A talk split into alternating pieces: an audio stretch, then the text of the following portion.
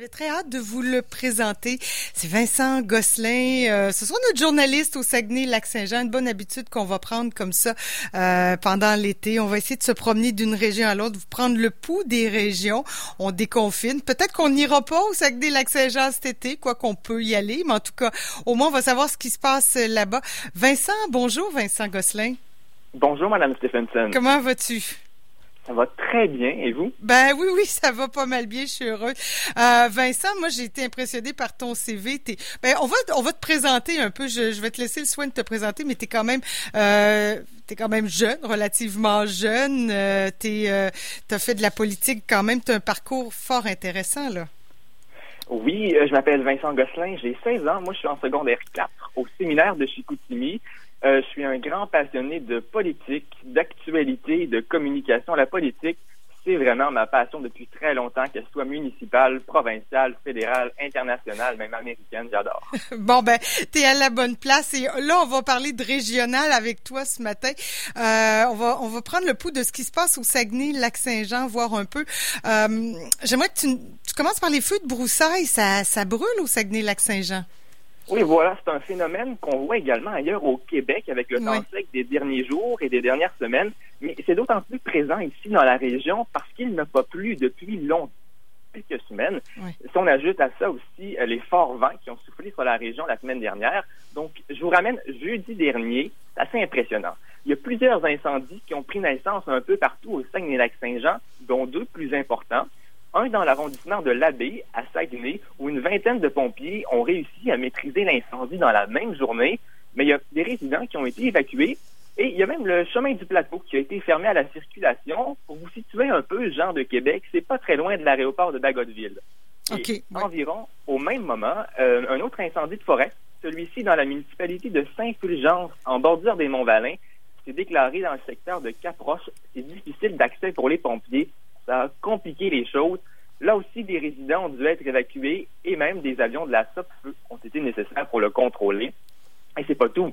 Vous pensez que c'est fini? ben non, toujours jeudi, euh, on a encore la même journée. D'autres feux de broussailles, mais plus mineurs cette fois, ont pris naissance à Arvida et à la Terrière, donc au Saguenay, et à Saint-Bruno et à Sainte-Monique, au lac Saint-Jean. Vendredi, même euh, la municipalité de Sainte-Rose-du-Nord, une plus petite municipalité au Saguenay, a vu plusieurs hectares de sa forêt ravagés par un autre feu. Là aussi, des pompiers et un avion citerne de la SOPFU ont été nécessaires. Euh, toutefois, là, au moins, ça n'a pas menacé le village et ses résidents, puisque ça s'est déclaré dans un rocher au creux d'une montagne. Notez bien là que l'indice d'inflammabilité est extrême partout au Saguenay-Lac-Saint-Jean. Mhm. C'est bien sûr interdit de faire des feux à ciel ouvert sur tout le territoire. Et en terminant sur ce point-là, fait intéressant et surprenant, tout ça, ça s'est déroulé alors qu'on venait tout juste de souligner les 150 ans du grand feu du Saguenay-Lac-Saint-Jean, qui, je le rappelle, au printemps 1870 a fait sept victimes et des centaines de familles sinistrées en détruisant tout sur son passage de Saint-Félicien à la baie. Il avait pris naissance le 19 mai 1870. Ouais. C'est assez impressionnant. Ouais, ouais, c'est une façon très, comment dire, très proactive de souligner l'événement. En tout cas, j'espère que les pompiers euh, ont pu se reposer un peu, qu'ils ont un peu de répit. Est-ce qu'on annonce de la pluie dans, dans votre coin de pays aujourd'hui ou dans les prochains jours? Euh, J'ai rien vu pour le moment. Euh, vous savez, les prévisions météorologiques, Ouais. ça peut changer d'un jour à l'autre. Donc, ce sera à surveiller. là. On, on l'espère finalement parce Mhm. que hum, euh, ça peut continuer encore le- les, les feux de broussailles. là. Au moins, ceux-là, ça n'a pas été si pire. Ils ont été contrôlés rapidement, mais euh, d'autres peuvent être encore pires. Ah oui, puis vous avez, euh, vous êtes bien entouré de forêts dans votre beau coin de pays. J'aimerais qu'on parle de la société de transport de Saguenay qui, elle aussi, adapte ben, ou s'adapte à la situation sanitaire. Vous aurez aussi un nouvel autobus entièrement électrique. Oui, ben le confinement a affecté tous les aspects de la société québécoise. Le transport en commun n'y fait pas exception non plus.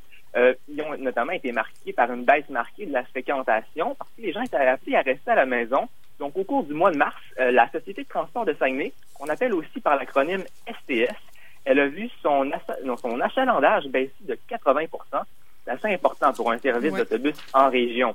Donc, très rapidement, dès les premiers jours du confinement, la STS s'est adaptée à la situation et elle a pris des mesures. Par exemple, évidemment, le nettoyage intérieur des autobus a été considérablement augmenté.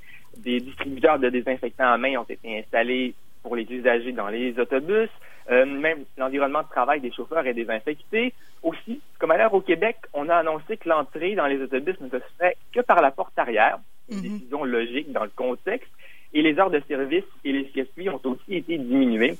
Vous savez, en région, le service de transport en commun est déjà assez limité. Donc, la plupart des départs ne sont plus aux demi-heures, mais plutôt aux heures. Ça rend difficile euh, et il faut s'organiser. Quand quelqu'un n'a pas de voiture en région, c'est compliqué. Ça demande encore plus d'organisation, surtout quand les départs sont aux heures. Donc, tout ça, ça a affecté l'offre de transport à Saguenay et dans les municipalités avoisinantes aussi. Euh, plus récemment, un dirigeant de la STF euh, laissait entendre en entrevue sur les ondes d'une radio régionale que des panneaux de plastique seraient installés dans les autobus protéger les chauffeurs, ce qui ferait que l'entrée par la porte avant serait permise à nouveau et bien sûr le port du masque serait recommandé. En ce qui a trait euh, à l'autobus électrique, ben, c'est une bonne nouvelle pour la région quand même. On apprenait au début du mois de mai qu'un premier autobus 100% électrique sera testé en 2021 dans les rues de Saguenay. Euh, la STS a conclu une entente avec l'entreprise québécoise manufacturière euh, Letanda à Longueuil euh, pour un projet de démonstration du premier autobus zéro émission qui se nomme l'électrique. Ce véhicule-là est conçu pour les conditions hivernales, donc on connaît bien ça ici. c'est parfait pour nous. On vous en donnera des nouvelles d'ailleurs. Ça sera mis à l'essai donc pour la première fois au Québec chez nous. Rio Tinto et Construction Proco sont des partenaires, euh, ce qui fait que le châssis en aluminium sera fabriqué par Construction Proco dans son usine de l'arrondissement de l'Abbé. La mairesse euh, José, euh, José Néron a d'ailleurs réagi en disant que son souhait le plus cher serait que la production de ce type d'autobus puisse se faire chez nous. Eh ben, dites donc, hein. Puis on verra l'achalandage aussi, euh, parce que vous aussi, là, j'imagine qu'en septembre, ça va être le test avec les cégeps qui vont reprendre. J'imagine que de, votre côté aussi, là, tout va être en ligne, moins d'achalandage aussi dans les autobus. Mais en tout cas, euh, on suivra ça, puis tu es là pour euh, nous, nous informer. J'aimerais qu'on parle, Vincent, du BAP. Il y aura un BAP finalement sur le projet GNL Québec. Puis j'aimerais que tu nous glisses un mot de la proposition, là, ou de la position, en tout cas, de Dominique Anglade. Oui, pour commencer, je vais vous rappeler euh, ce que c'est le projet, là, pour que ce soit clair. En fait, ce sont deux projets conjoints. Premièrement, il y a la construction d'une usine de liquéfaction de gaz naturel à la baie par l'entreprise GNL Québec et c'est assorti d'un gazoduc de 780 km à partir du nord de l'Ontario par l'entreprise Gazoduc afin d'alimenter l'usine. Donc, il y a vraiment deux projets, l'usine euh, de gaz naturel de liquéfaction par GNL Québec et le gazoduc par l'entreprise Gazoduc. Donc, la première partie des audiences euh, de la commission d'enquête du Bureau d'audience publique sur l'environnement au sujet de l'usine de GNL Québec, cette fois, ça devait de prime abord tenir le 16 mars à Chicoutimi, mais bien sûr, en raison de la pandémie, elles ont été annulées. Euh, ça, ça permet aux citoyens de s'exprimer sur le projet. C'est le ministre de l'Environnement qui donne le mandat, qui mandate le BAP pour la tenue des audiences. Donc, euh, Benoît Charette qui avait annulé le mandat en raison de la COVID-19. Euh, la semaine dernière, la ministre euh, responsable du Saguenay-Lac-Saint-Jean, Mme André Laforêt, a dit à Radio-Canada, et ça, ça a été confirmé par le cabinet du ministre Charette, c'est que la date du début des audiences sera annoncée cette semaine. Donc, si vous écoutez la chronique en balado-diffusion, c'est fort possible que ça soit déjà connu. On parlait du début de la semaine. Donc, mm. peut-être aujourd'hui, demain, maximum, mercredi, je m'attends à avoir une date. Ça s'en vient très bientôt. D'un autre côté, euh, c'est la position euh, de la nouvelle chef du Parti libéral du Québec, Mme Dominique Anglade, qui demeure ambiguë. Le 13 mai dernier, le journal Le Devoir titrait Dominique Anglade n'appuie pas GNL Québec. Dans l'article, on apprenait, et je cite, qu'elle s'est dite absolument favorable à la proposition des jeunes libéraux qui ont demandé que le prochain gouvernement libéral mette fin aux investissements et aux subventions dans les hydrocarbures dans les deux premières années de son mandat. Fin de la citation. Mais c'est pas tout, puisqu'une semaine plus tard, le 21 mai, notre journal régional, Le Quotidien, rapportait que Mme Anglade serait favorable à GNL Québec seulement si le projet est carboneutre. OK. Donc, ben cette fois, elle se dit favorable au grand projet pour le Québec à condition que les prometteurs de ceux-ci puissent faire la démonstration qui permette la réalisation de l'objectif euh, de carboneutralité Québec en 2050. Donc, l'objectif Québec 2050, Dominique Anglade y tient beaucoup. Ça va faire partie de son programme en 2022, puis elle laisse également entendre que ce sera donc aux prometteurs de GNL de démontrer la carboneutralité lors des audiences du BAP. Personnellement, j'en comprends que ça demeure encore un peu flou. Dominique Anglade risque probablement d'attendre le BAP et probablement la fin du BAP avant de prendre sa décision finale. C'est quand même une mhm. patate chaude pour les politiciens. Elle veut autant jouer la carte de l'environnement que celle de l'économie. Donc, elle va pouvoir finalement, après, pouvoir se vanter d'avoir euh, pris sa décision sur la science. Par contre, là, elle devra quand même faire un choix, même si la population est elle-même divisée, même ici au Saguenay-Lac-Saint-Jean, la population est divisée. Oui, je peux comprendre. Oui, oui, c'est clair que c'est pas un sujet qui fait l'unanimité, même chez vous. Oui, absolument. Il a, c'est organisé des deux côtés. Il y a la coalition Fjord qui défend euh, le, notre Fjord, justement, qui euh, fait la promotion de l'environnement. Il y a, euh, je crois, en ma région, le mouvement qui fait la promotion du projet. Donc, euh, peu importe le verdict, elle va être critiquée. Les écologistes qui pourraient envisager éventuellement de voter pour le PLQ en 2022 verraient d'un bien, mauvais œil si elle commençait à appuyer le projet. Puis de l'autre côté, ça serait vu comme un délaissement des régions, de leur développement économique, si elles s'y opposaient. Puis ça, on le sait, c'est un électorat fort pour la CAQ.